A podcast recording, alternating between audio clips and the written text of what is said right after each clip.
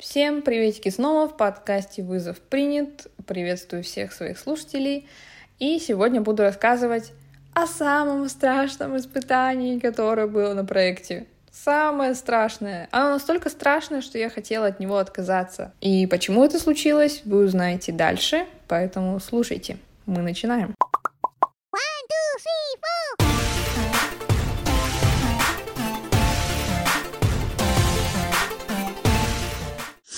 Когда мы приехали на испытание, мы увидели конструкцию страшную и ужасающую конструкцию, разобранную на земле. Нам подсказали, что все-таки испытание будет связано с высотой. Как именно, что нужно будет делать, мы не знали. Поэтому, когда нам сказали, что это испытание будет проходить над озером, и эта конструкция будет закреплена высоко над озером, то мы будем закреплены друг к другу спинами, как две половинки. Один из нас будет идти с закрытыми глазами, а второй, который идет спиной, будет видеть через VR-очки то, что транслируется через GoPro-камеру своего сокомандника. Как такое вообще можно было придумать? Я была в шоке. Блин, боже мой! Господи! Как вообще с этим можно справиться? Это было первое испытание, где я сказала, что это бред, это полный бред, это безумие. Я не хочу в нем участвовать, это страшно. Как вообще можно ходить с закрытыми глазами? Вообще, когда мы видели разобранную конструкцию, я подумала, что если одному нужно будет быть на высоте, а другому внизу, то я, наверное, возьму на себя более рискованную позицию и отдам более выгодную позицию торнике. Но, как оказалось, мы, блин, будем скреплены спинами, и тут нет выигрышной позиции, тут оба в равных условиях, в равносложных условиях. Я до этого носила VR-очки только когда ну, знаете, такие центры развлечений, где ты ходишь в VR-очках. Вот, только тогда. Поэтому мой опыт с VR-очками был максимально низок. И когда нам сказали, что в этом испытании мы будем проходить первыми его, я и Торники пойдем первые на эту конструкцию, я еще раз испугалась, еще раз э, начала переживать, но я не знала, как мы будем справляться. Мне было, с одной стороны, интересно, у меня какой-то адреналин начал вырабатываться, смогу я это или не смогу, упаду, не упаду, если упаду, то это же вообще просто колоссальный выброс адреналина. С другой стороны, на меня накатила апатия, отчуждение, мне не хотелось в этом участвовать, мне показалось это жутко опасным, я не знала, куда себя деть. И тот факт, что мы будем участвовать в испытании первыми, он еще и добивал, потому что мы не видели, как проходят испытания другие, мы вообще не знаем, возможно, это или нет. Конечно, до этого испытания проходили каскадеры, но, блин, это каскадеры, для них это привычные условия жизни. Для нас, особенно для Торники, который боится высоты, да и для меня, которая боится темноты, если ей ходить с закрытыми глазами, это страшно. Но это было справедливо, что наша пара стала первой, потому что ни в одном испытании мы еще не были первыми. И это время настало. И, к сожалению, это время настало на самом сложном испытании. Ну, так уж и быть, мы решили, что ничего нам уже не изменить, нам нужно будет просто идти на эту конструкцию мы выкрыли для себя несколько минуточек для того, чтобы попробовать вообще VR-очки, чтобы Торники попробовал ходить закрытыми глазами, также закрепленными друг к другу спинами. И когда я надела очки, когда мне начало транслироваться все то, что видит Торники, мой мозг просто был в каком-то диссонансе. Первые несколько секунд мне потребовалось для того, чтобы мой мозг вообще начал хотя бы понимать, что происходит, потому что он чувствует одно, видит совершенно другое. Если я наклоняю голову, то мой взгляд остается статичным, если я смотрю в VR-очки. Мозг не понимает, что происходит. Потребовалось время, чтобы ему как-то начать понимать это. Но Торники, кстати, сразу сказал, что закрытыми глазами пойдет он, потому что ему проще вообще ничего не видеть, нежели видеть и идти в страхе. Я же решила, что для меня будет проще перестроить свой мозг на какую-то стороннюю работу, нежели идти с закрытыми глазами и вообще ничего не видеть, чувствуя только то, что у меня под ногами, только чувствуя спиной своего партнера. Для меня это сложнее. К счастью, мы сошлись во мнении, и поэтому каждый нашел свою функцию в этом испытании. Другие ребята, которые после нас должны были проходить испытания, нас не видели это было условие. Если бы они нас видели, то у них было бы огромное преимущество. Поэтому, к счастью, запретили им смотреть, и мы были первые. Но от этого не становилось лучше, конечно же. Мы выработали свою тактику. Какая у нас была тактика? С самого начала у меня была какая-то тактика, и я ее придерживался. Тактика у нас одна и верная. Мы идем, несмотря ни на что. Самое главное для нас — не упасть. Мы будем идти очень медленно, по миллиметру, по сантиметру, но будем идти и стараться держать баланс. Вообще не важно, сколько времени это займет. И пусть это испытание на время, но уж лучше мы с ним справимся и не упадем, чем нежели мы пойдем и с первого шага просто упадем и сразу же будем моментально претендентами на вылет. Пока конструкцию поднимали, нас готовили каскадеры, у нас было очень мало времени для того, чтобы потренироваться. То есть мы, по сути, пошли на эту конструкцию неподготовленными. И работали там так, как э, нам подсказывало сердце, а не какой-то опыт и практика. Когда нас поднимали на эту конструкцию, и когда нас уже подняли, я была в ужасе и сказала, что я хочу отказаться от испытания. Я увидела, как эта конструкция шатается. Я поставила одну ногу на нее и поняла, что она начинает накореняться в мою сторону. А я прохожу испытание, извините меня, с самым крупным и самым тяжелым партнером из всех, что имеются. А я при этом вешу 53 килограмма и как бы блин, это даже, это только половина веса, наверное, торники, я понимала, что нам будет очень сложно. Я решила, что зачем нам испытывать сложности здесь, если можно пойти на более легкое испытание в логове и испытать сложность там. Уж лучше мы там справимся, чем нежели здесь погибнем.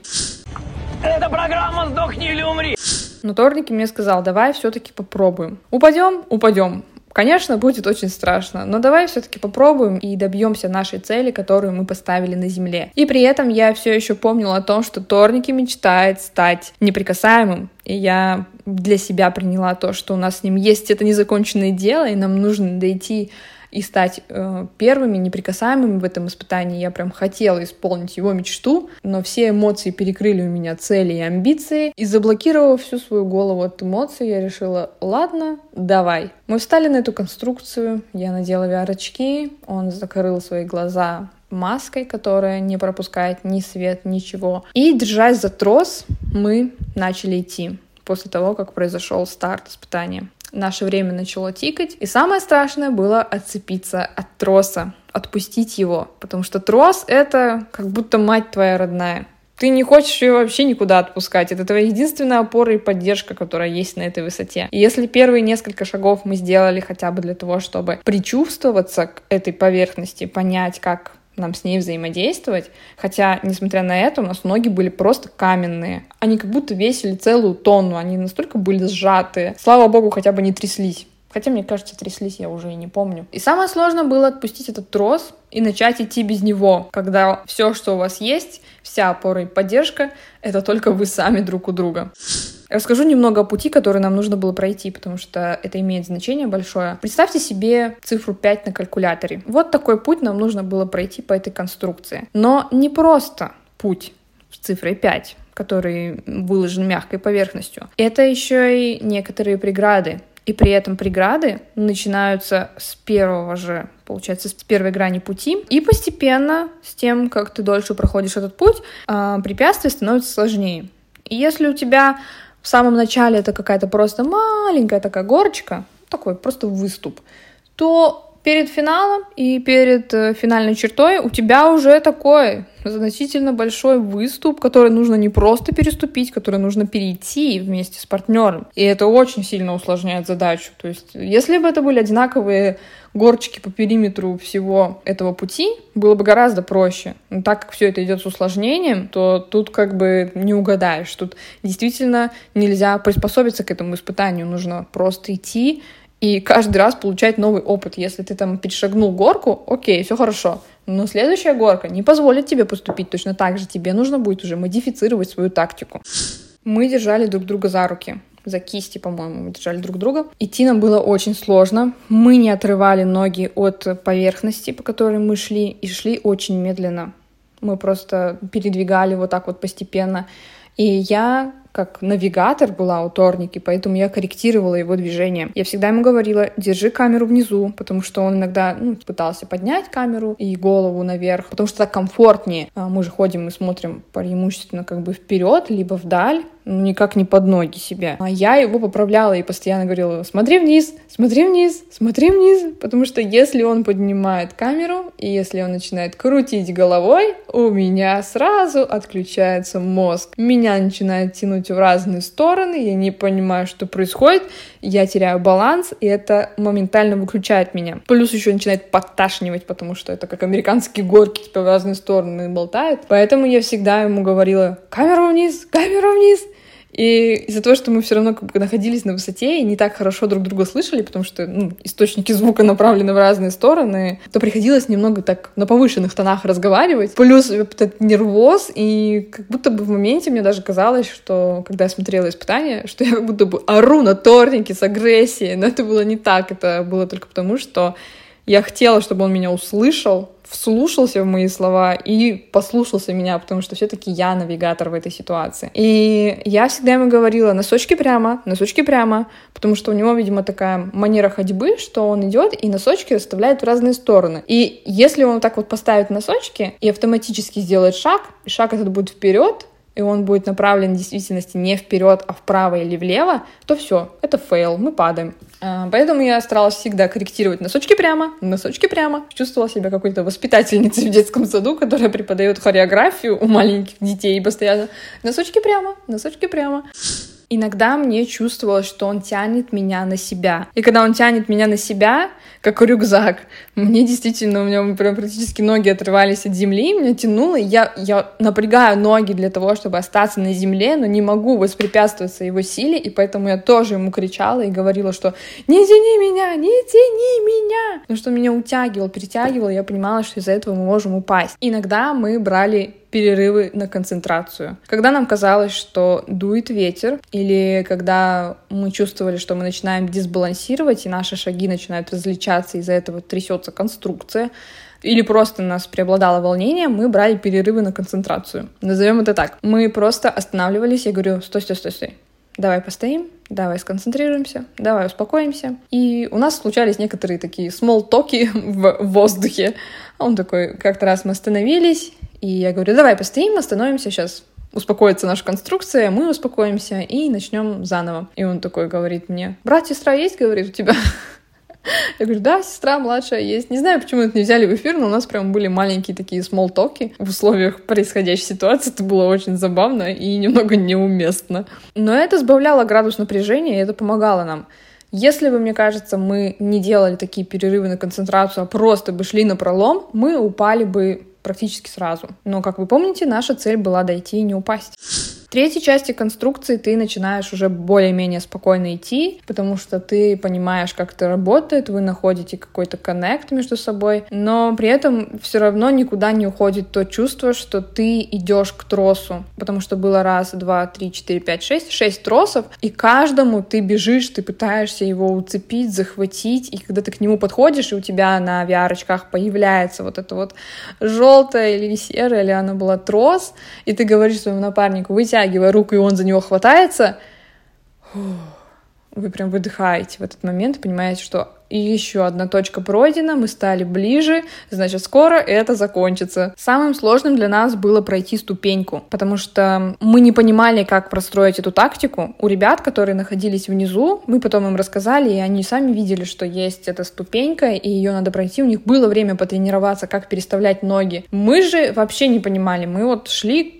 как думали, на бум, пытаясь по миллиметру как-то выстроить ноги так, чтобы нам не упасть. Это очень было сложно, и очень рискованно, потому что в какой-то из моментов твой напарник должен встать на эту ступеньку, а ты еще остаешься внизу. А потом вам нужно встать вдвоем, то есть ему продвинуться вперед, встать вдвоем на эту конструкцию ступеньки, а потом спуститься. Это не очень просто, как это выглядит. Это очень и очень сложно. И в какой-то момент получилось так, что Торники начал дисбалансировать, и его потянуло в бок, но при этом я его схватила и не дала ему упасть. И он такой, блин, чуть не упал. Я такая, ну да, чуть не упал. Но не упал все-таки. Я его схватила, спасла, хотя, казалось бы, блин, 53-килограммовая девчонка удержала такого огромного мужчину на высоте.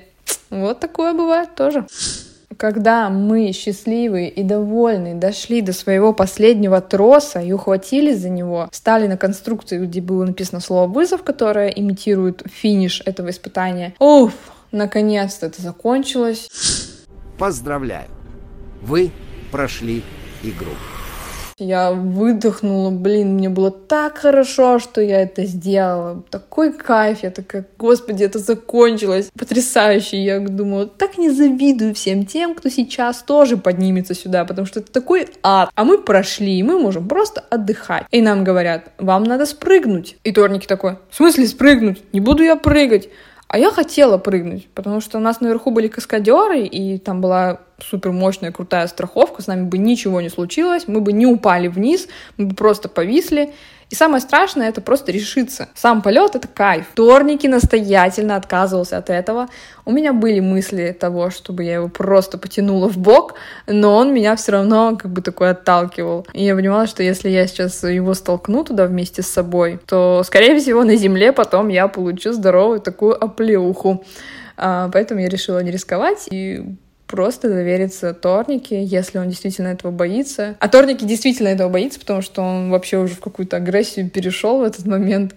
Ему даже кто-то из каскадеров крикнул, что «Да просто скиньте его отсюда!» А Торники ответил, что «Я тебя сам потом типа скину или натяну», что-то такое. Оказалось, что это был один из самых э, опытных и взрослых, скажем так, каскадеров, намного старше всех нас. И Торники очень стеснялся потом и просил прощения у него, потому что чувствовал неловкость. Я его прекрасно понимаю. Неловкая была ситуация, да. Но в итоге нас все-таки решили снять с этой конструкции. Нам сказали, ну ладно, раз ни в какую ты не хочешь Торники прыгать, мы тебя снимем вместе с твоей партнершей. Для этого нам пришлось идти назад, чтобы, под, за нами, чтобы за нами поднялся кран, и нас просто спустили.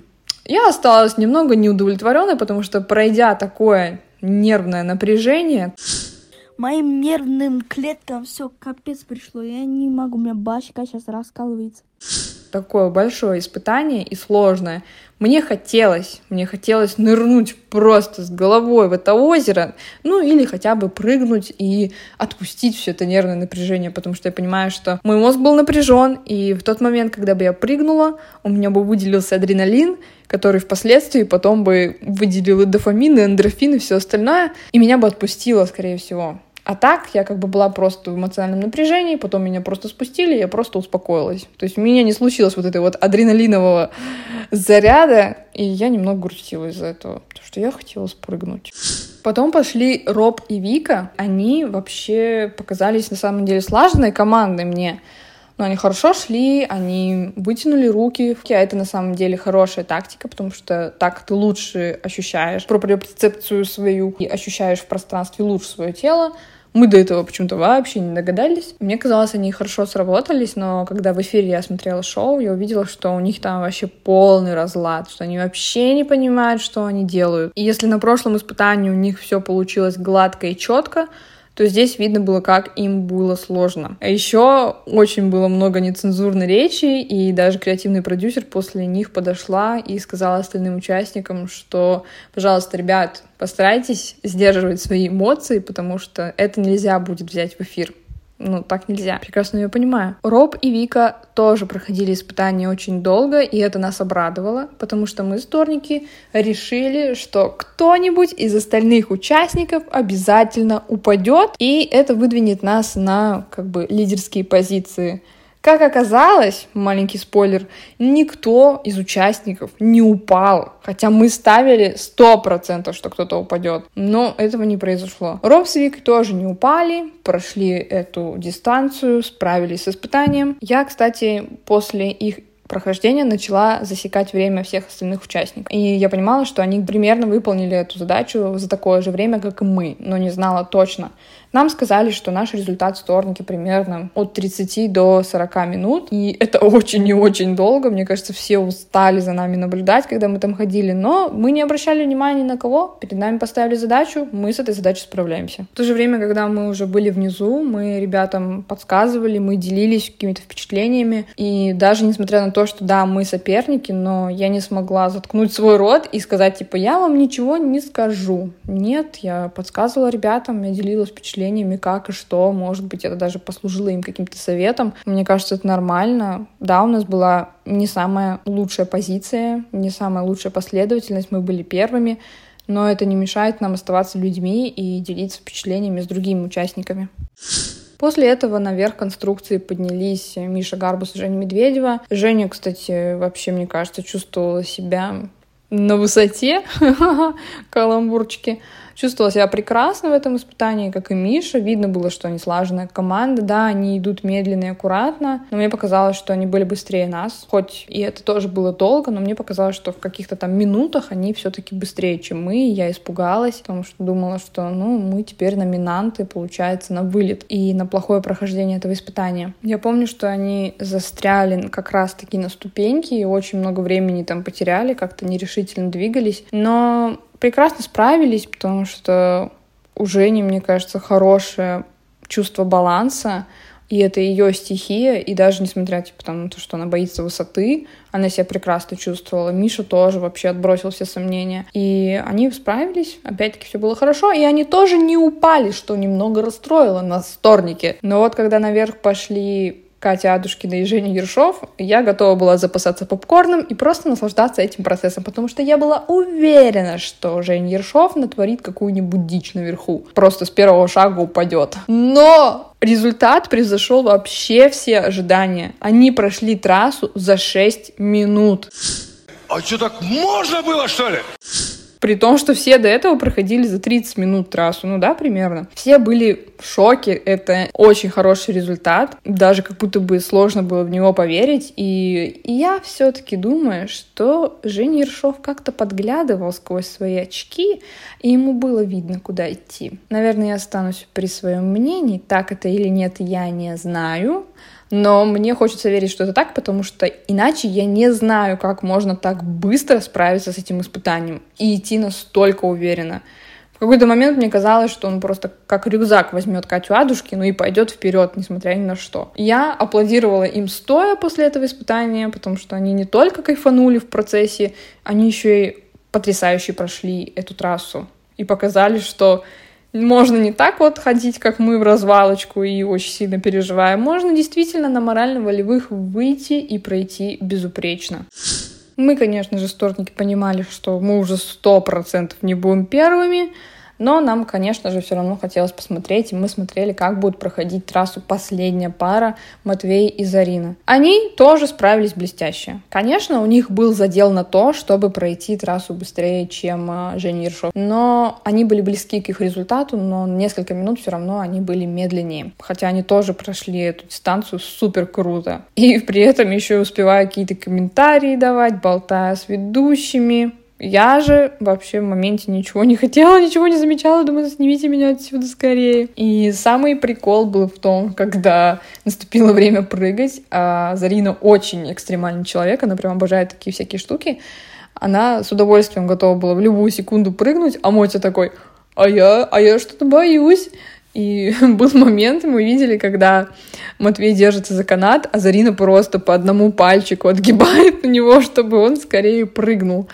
И они прыгнули, и мне кажется, Матвею понравилось. Мне кажется, всем понравилось прыгать, это было клево, блин. Одна я осталась без этого прекрасного шанса испытать адреналин. Был еще один мем, когда мы увидели, точнее, я не видела, но кто-то потом начал вот эта вот легенда ходить по всем устам съемочной команды о том, что там в воде плавает мужчина, который гребет не веслом, а лопатой. И я только в шоу увидела, что это действительно так. И, по-моему, это был кто-то из нашей команды. По-моему, это не какой-то левый человек. Но все равно ситуация была смешная. Чел просто плывет на лодке и гребет лопатой. Находчивость и смекалка, как говорится. Результаты этого испытания нам не сказали. Конечно, мы приблизительно понимали, но нам опять-таки хотелось узнать свои цифры, свой результат и свое время. Тем более мы не знали и не предполагали, кто все-таки будет последним.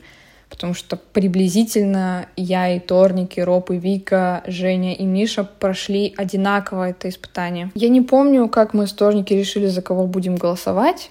Почему-то у меня пропал из памяти этот момент. Но мы думали, что мы уже будем последние. Мы уже прямо расстроились, и мы думали, что это будет настоящее чудо, если мы будем не последние. Но при этом нам хотелось какой-то справедливости, потому что мы проходили трассу первые, мы шли вообще в полнейшую неизвестность, и если мы еще и будем последние, ну это печалька. Просто печалька, обида и расстройство. Потому что, ну, мы были не в выгодной позиции, мы не могли показать лучшего результата. А еще если бы мы стали последними, это было бы вообще разочарование. Когда сказали, что мы не последние, это был кайф. Оказалось, что мы вообще на третьем месте, и что последней парой стали Роб и Вика, а предпоследней Женя и Миша. И разница в их результатах была в 11 секунд. Это очень и очень короткий разрыв, потому что ну, как бы мы проходили трассу по 30 минут, и 11 секунд — это ничтожно мало, но решающе. И оказывается, мы были третьи, мы уже успокоились, и мы были рады, что за нас не голосовали, что все-таки ребята посчитали справедливым то, что мы проходили первые, мы делились с ними своим опытом, мы делились советами, рассказывали, мы показали им, что это возможно, и они не стали нас выбирать. Я очень рада. Видимо, на этом э, логове мы ругов... Видимо, на этом совете мы руководствовались правилом предпоследнего. За последнюю пару голосовать нельзя, за лучшую пару голосовать нельзя. Мотя и Зарина прекрасно справились с испытанием, поэтому выбрали пару по предпоследнему результату. Это Миша и Жень Медведева. Этот совет был какой-то спокойный, и я, в принципе, могу сказать, что на моменте восьмой серии мы чувствовали какое-то спокойствие, все как-то вышло в нужное русло, никаких таких уже сильных внутренних перипетий и заметных скандалов не было. Все было спокойненько, гладко, и очень приятно было находиться в таком коллективе, который не кишит какой-то агрессией, не кишит какими-то заговорами, а просто, просто живет и наслаждается тем, что происходит. Было очень здорово. Честно сказать, я была рада, что Роб и Вика пойдут в логово, потому что уже восьмой выпуск они держатся вместе и ни разу не ходили на испытания в логово и не меняли партнеров. Пришло время, пришло время разделиться им, потому что ну нельзя, нельзя идти так вперед настойчиво, уверенно с одним партнером. Это, блин, это безумие какое-то, это странно, потому что я уже за свое время сменила так, так, так, четыре партнера а кто-то идет с одним. Конечно, мне немного обидно, что меня тут передают из рук в руки, и я там выбираю своих партнеров, отстаиваю в логово свою честь. Поэтому стоит ребятам все-таки сходить в логово. Но это исключительно из-за того, что они очень долго держатся вместе, не из-за каких-то там личных предпочтений или еще чего-то. В этом логове я вообще не болела за кого-то, я болела за всех. Мне не хотелось выделять кого-то особенного, я не знала, как обернется это логово, у меня не было никаких предсказаний. Я просто наблюдала за процессом и поддерживала всех, потому что понимала, что для них это все-таки тяжело. Логово было какое-то супер крутое. Объясню почему. Это была ночная съемка, такого еще не было. У нас над съемочной площадкой висел огромный гелевый шар, который светился и освещал всю съемочную площадку, придавая какой-то магический свет этому. Мы снимали в карьере, и этот карьер был подсвечен тоже разноцветным светом, очень красиво. Накрапывал мелкий дождик, гремел гром, была какая-то завораживающая атмосфера. И чувствовалось, что уже лето отходит и приходит осень, и вот этот вот сменный период мы застали как раз там, мне понравилось это испытание. Само испытание было клевым, не очень сложным, но при этом на действительно командное взаимодействие. Было интересно наблюдать, но очень нервно. И сразу же было видно, как Женя Медведева сильно вырвалась вперед, потому что это прыжки, это ее стихия, и Миша тут тоже хорошо как-то нашел подход к ней. То есть у нее было время и оттолкнуться, и разбежаться, и максимально далеко прилететь. Они нашли контакт. Роберт с Викой совершенно разладились не знаю почему, но так произошло. И они прям очень плохо показали себя на этом испытании, к сожалению. Прям чувствовалось, что они не понимают, что нужно делать. Точнее, Вика понимала, и она пыталась сказать Роберту, что, пожалуйста, остановись, мне нужно время оттолкнуться от парапета и подпрыгнуть. Но Роберт как-то не находил время для этого, либо очень спешил, и поэтому результат был не самым лучшим. Они быстро проиграли, и как-то уж так вышло, что вот такая вот сыгранная команда, которая шла уверенно вперед, показывая хорошие результаты, особенно в последнем испытании, дала сбой. И в этом выпуске они прям в обоих испытаниях очень плохо справились. Ну, что ж, ну, такое бывает. Настало время выбирать новых сокомандников. Я знала, я была уверена в том, что Миша выберет меня — а Женя Медведева выберет Торники, скорее всего. Но произошел забавный момент, потому что когда Миша назвал мою фамилию, что он меня берет в партнеры, я почему-то сразу же понеслась к нему и забыла э, в рамках приличия приобнять своего, получается, уже бывшего партнера, торники. Я почему-то убежала, хотя у меня в мыслях это было, но я этого не сделала. И поэтому торники пришлось обнимать в воздух, что выглядело очень забавно и смешно. Мы потом еще долго смеялись над этой ситуацией, и мне немножко неловко было от этого. Вот так образовались новые пары. Я снова стала с Мишей, была этому чрезвычайно рада. Продолжаем дальше. И, кстати, это новый какой-то этап. Мы все почувствовали, что нас стало очень мало, нас прям очень мало стало. Роберт и Вика Галакова уехали на следующий день из-за того, что еще, наверное, да, лето закончилось, и погода стала немного такой дождливой, пасмурной, туманной то вот это вот какое-то веселье, которое было в первых эпизодах, когда мы там собирались у костра, веселились, пели песни, играли в игры, купались, это все отошло. И теперь нам стало спокойно, уютно как-то по-своему. Мы уже больше не собирались у костра. Наше количество стремительно уменьшалось, и каждый из нас понимал, что еще через два дня кто-то поедет домой, и, возможно, это будешь именно ты. Это сложно осознавать, неопределенность пугает, но это правило проекта, и нам приходилось все-таки смириться с ними. Умников осталось после восьмого эпизода всего четыре человека. Это я, Зарина, Матвей и Миша. Нас очень мало осталось. Нас было 12 человек, осталось четверо. И нам предложили переселиться в дом-коттедж к звездам. Конечно же, мы с Зариной сразу же побежали собирать чемоданы. Мотя тоже, а Миша решил остаться в нашей гостинице, где мы жили. А, мы собрали чемоданы, переехали, и мы поселились на третьем этаже коттеджа. Это была самая роскошная комната, которая была в этом коттедже, потому что там были панорамные окна по периметру, балкон тоже по периметру комнаты. Вообще, в принципе, весь третий этаж — это одна комната. Огромнейшая кровать, телевизор, джакузи, живая комната, и все это очень и очень красиво. Конечно же, мы были очень рады пожить в этих условиях. Матвей жил в комнате попроще, а мы с Зариной были вообще царицы. Мы с ребятами, со звездами собирались вечером у камина на первом этаже и смотрели сериал с Викой Галаковой в главной роли, сериал «Эпидемия». Выходили смотреть на звезды, потому что в августе крутые звездопады, я уже об этом упоминала. Было уютно, хорошо и тепло, и так спокойно было на душе. Все вот эти вот скандалы, все ссоры, все это забылось, и все стало так по-человечески уютно, и мы уже воспринимали друг друга даже не как соперники, мы уже как-то больше были компаньонами, друзьями, и нам было, правда, хорошо вместе. Я вообще не могла бы подумать, что отправляясь в Карелию на такое шоу, я буду жить в таких шикарных условиях, потому что до этого это случалось со мной только один раз в жизни, когда я ездила по программе Work and Travel в Америку в 2018 году. У меня было путешествие по Западу с компанией ребят из разных абсолютно городов России, даже из разных стран. И нам организаторы сделали подарок. Мы жили по-моему, сутки или двое, огромные вилли на Голливудских холмах. Это был огромный дом, и даже из балкона у нас было видно букву «Голливуд». И тут я себя чувствовала примерно так же. Но, опять-таки, это продлилось не очень долго, и почему и как вы узнаете в следующем выпуске шоу «Вызов» и в моем следующем эпизоде подкаста.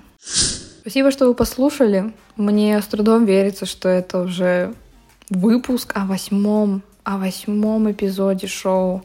Как быстро летит время, представляете? Но ну, я рада, что вы тратите свое время, слушаете эти подкасты. Спасибо вам огромное. Также по традиции говорю вам, пишите комментарии, пишите все, что вы думаете о выпусках, и мне будет очень радостно все это читать, общаться с вами. Спасибо, что вы слушаете. Всем хорошего дня. Желаю вам всего самого лучшего. Пока-пока.